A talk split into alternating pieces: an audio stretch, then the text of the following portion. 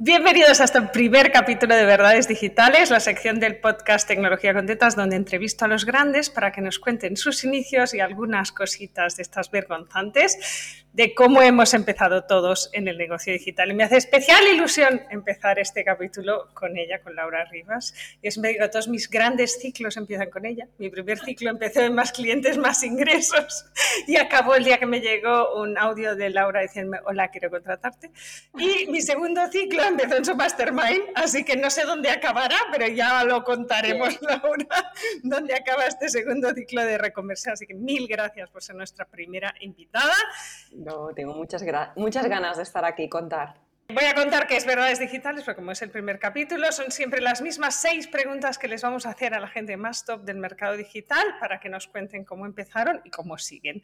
Así que si alguien no te conoce, Laura, porfa, preséntate, por si hay alguien en el mundo que no sabe quién eres. Bueno, hay mucha gente en el mundo que no sabe quién soy. Me llamo Laura Rivas, soy estratega empresarial y también coach eh, mi plataforma es laurarribas.com y mi enfoque de los negocios ha evolucionado mucho en esta última década y lo que más la caracteriza es esta fusión de mentalidad con negocios y estrategia, siempre enfocado para... es lo que yo llamo marketing humanista y en lo que se basa mi método de marketing transformacional y todo está enfocado para tener un negocio próspero, pero que a la vez te permita tener la vida que tú quieres, ¿no? Porque no se trata de eh, triunfar a cualquier precio, sino que montamos todo este tinglao para ser felices, ¿no? Ahí mismo.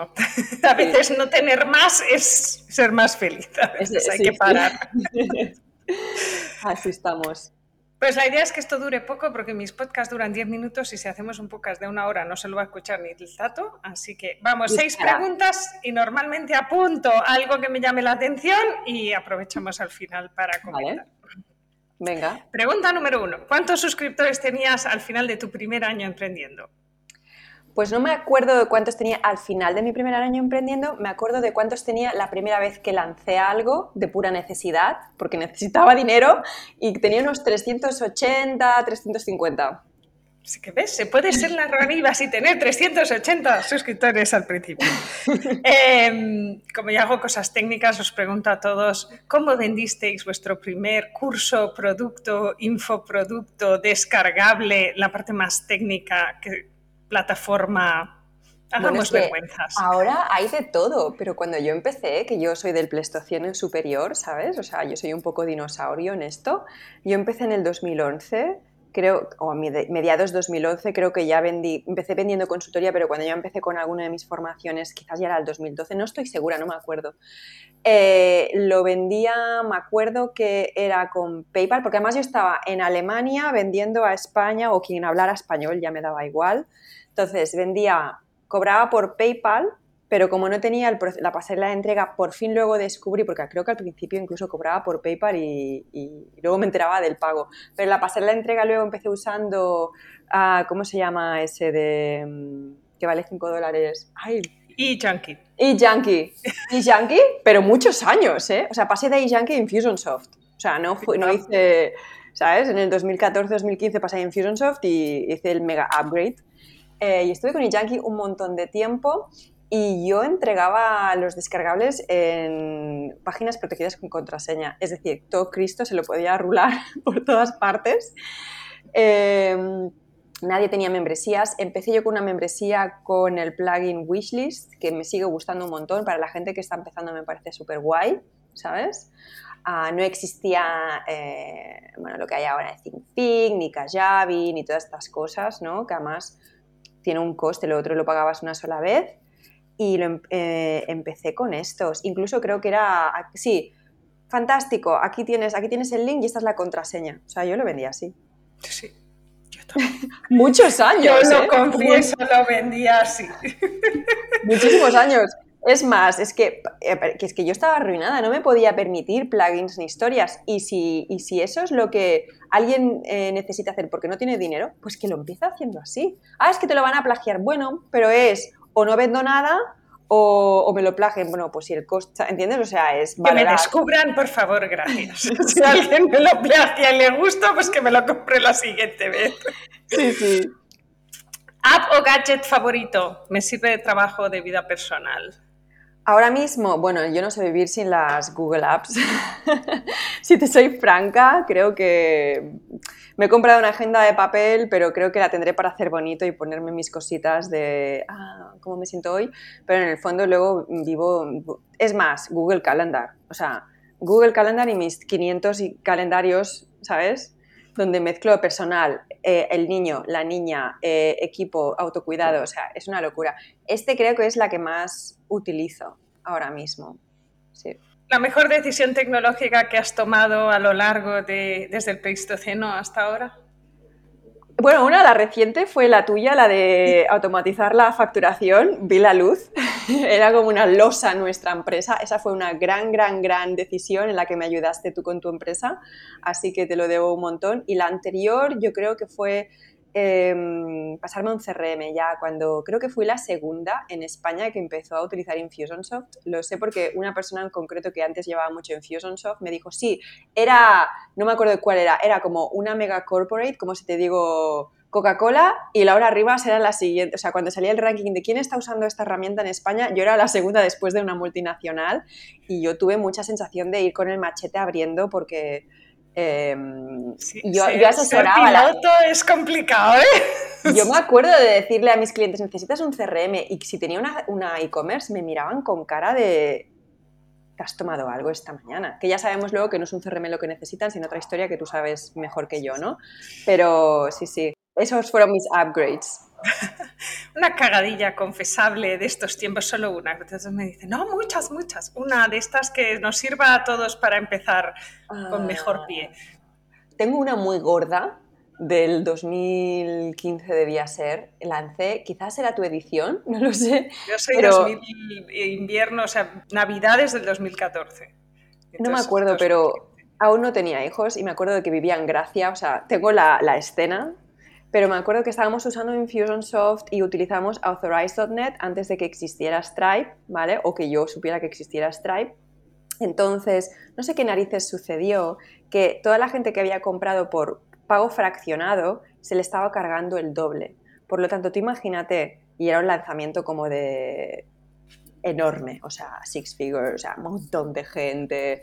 Em, y de pronto, pues si alguien pagaba, yo qué sé, se le cobraban dos veces, si alguien pagaba 300, eran 600 euros. Empezamos a recibir un montón de emails hasta que descubrimos que se estaba duplicando el cobro. Pero no, es que me daba hasta vergüenza contarlo. O sea, íbamos dando devos de todo el mundo, obviamente se lo priorizamos, pero se nos olvidó suspender o sea, las los futuros cobros, con lo cual al segundo mes nos volvemos a ver con el mismo pollón, pero es que no te lo pierdas. y lo más alucinante es que nadie se, se, fue, o sea, que es como para decir, Laura, vete a cagar, ¿sabes? O sea, y paso de ti, ¿no? Nosotros dando así, pero claro, Authorize.net nos escribió diciendo que nos suspendían la cuenta, que éramos fraudulentos porque estábamos haciendo tantos, tantos cobros, o sea, devoluciones, y me dejaron tirada. O sea, fue una cosa, fue, fue una mega crisis. O, por ejemplo, que PayPal se te cogiera todo el dinero porque no te lo has pasado antes. Eh. Es que estos son... Eh, te, va, te va la liquidez del negocio. O sea que, sí, sí. Esto de dejar el dinero en PayPal, no, el dinero se baja a una cuenta española de banco. Aunque no haya que tributarlo. Ya, pero. Claro, o sea, el el precio que pagas por poder vivir de lo que ganas es pagar impuestos, no me fastidies, ¿sabes? O sea, es que claro.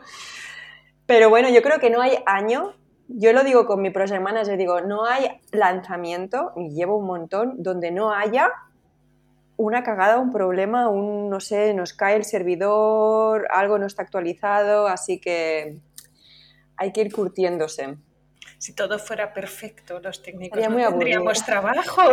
Entonces existimos porque las cosas siempre van mal. No siempre, pero muchas veces. Última pregunta. Reto de los próximos 12 meses. Cuéntanos, ¿qué vas a hacer en estos? ¿Qué tienes encima de la mesa?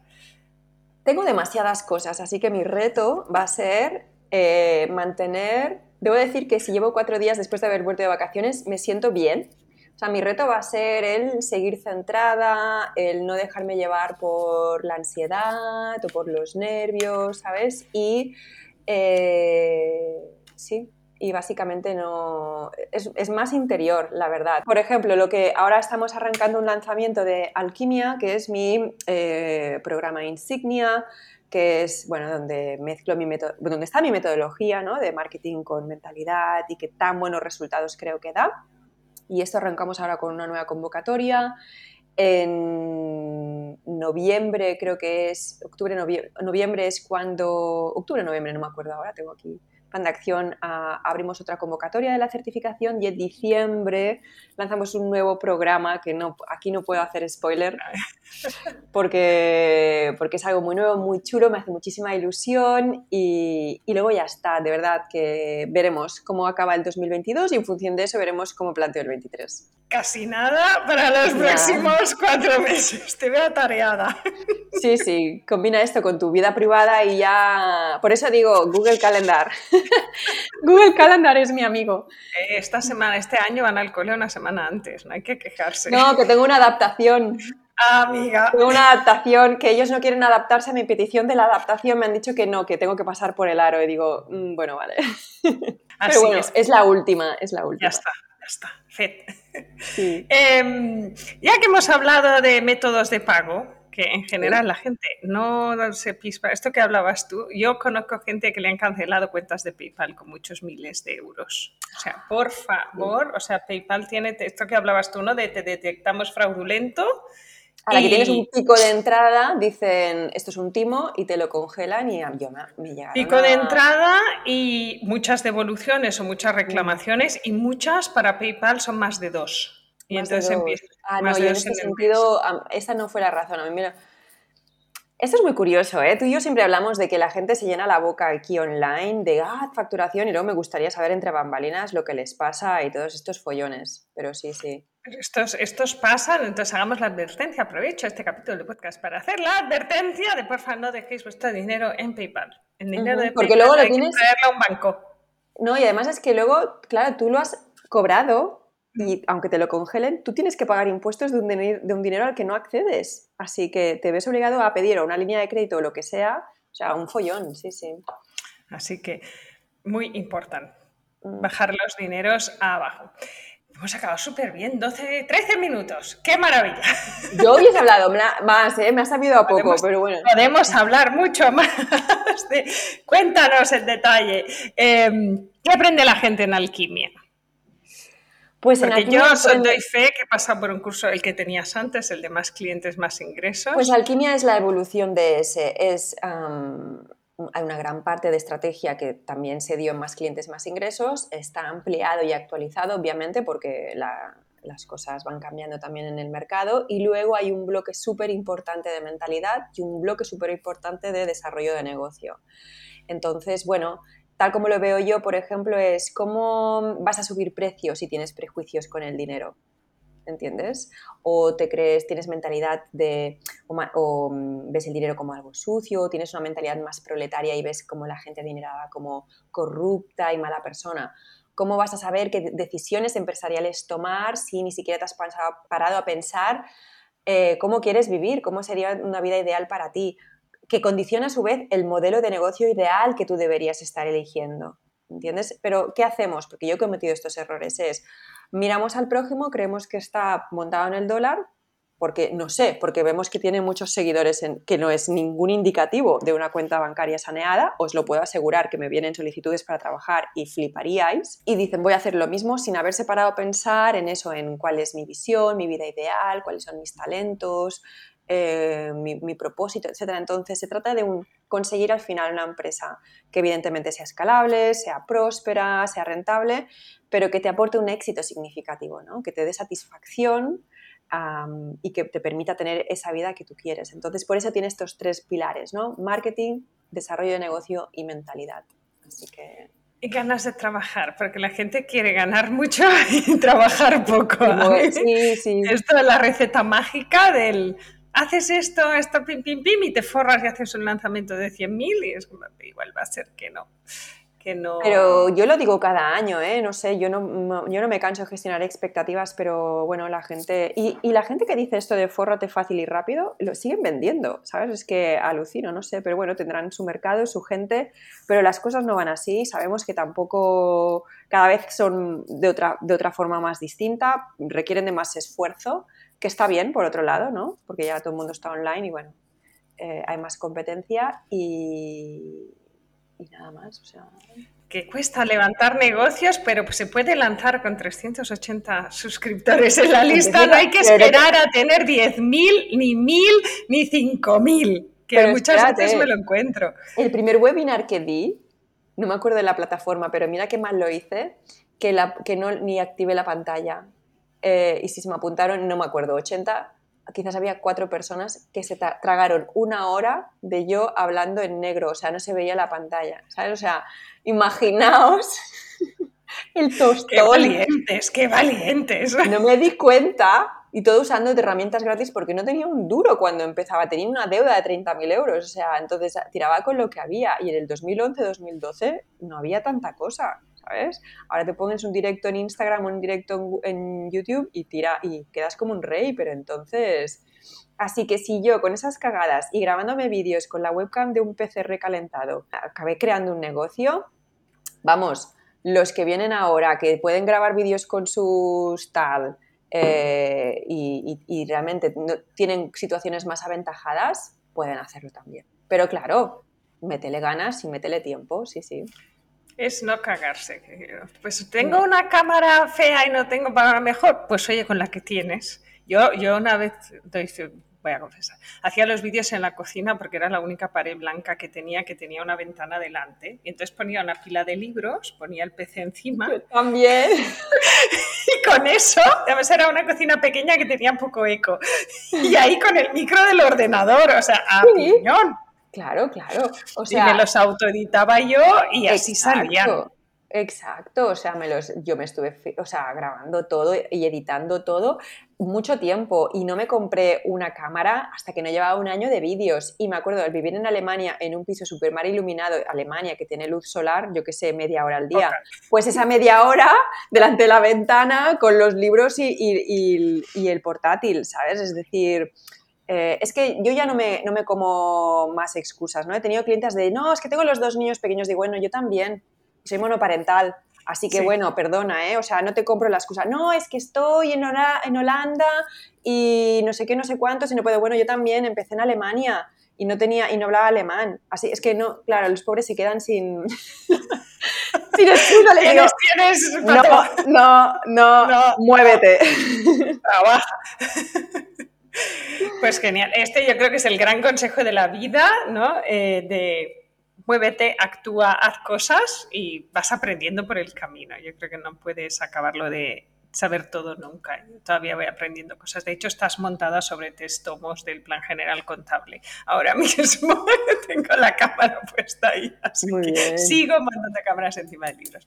Mil gracias por venir, por tu tiempo, por eh, tener, darme el lujo de que seas la primera persona no, es de verdades digitales. Eh, un capítulo cada jueves, ya lo sabéis, aquí en tu plataforma favorita, sea Spotify, Google, Apple Podcast y todos los jueves un capítulo de verdades digitales y los lunes un capítulo de tecnología con tetas con trucos para ayudarte a espabilar tu negocio técnico. Nos vemos la semana que viene.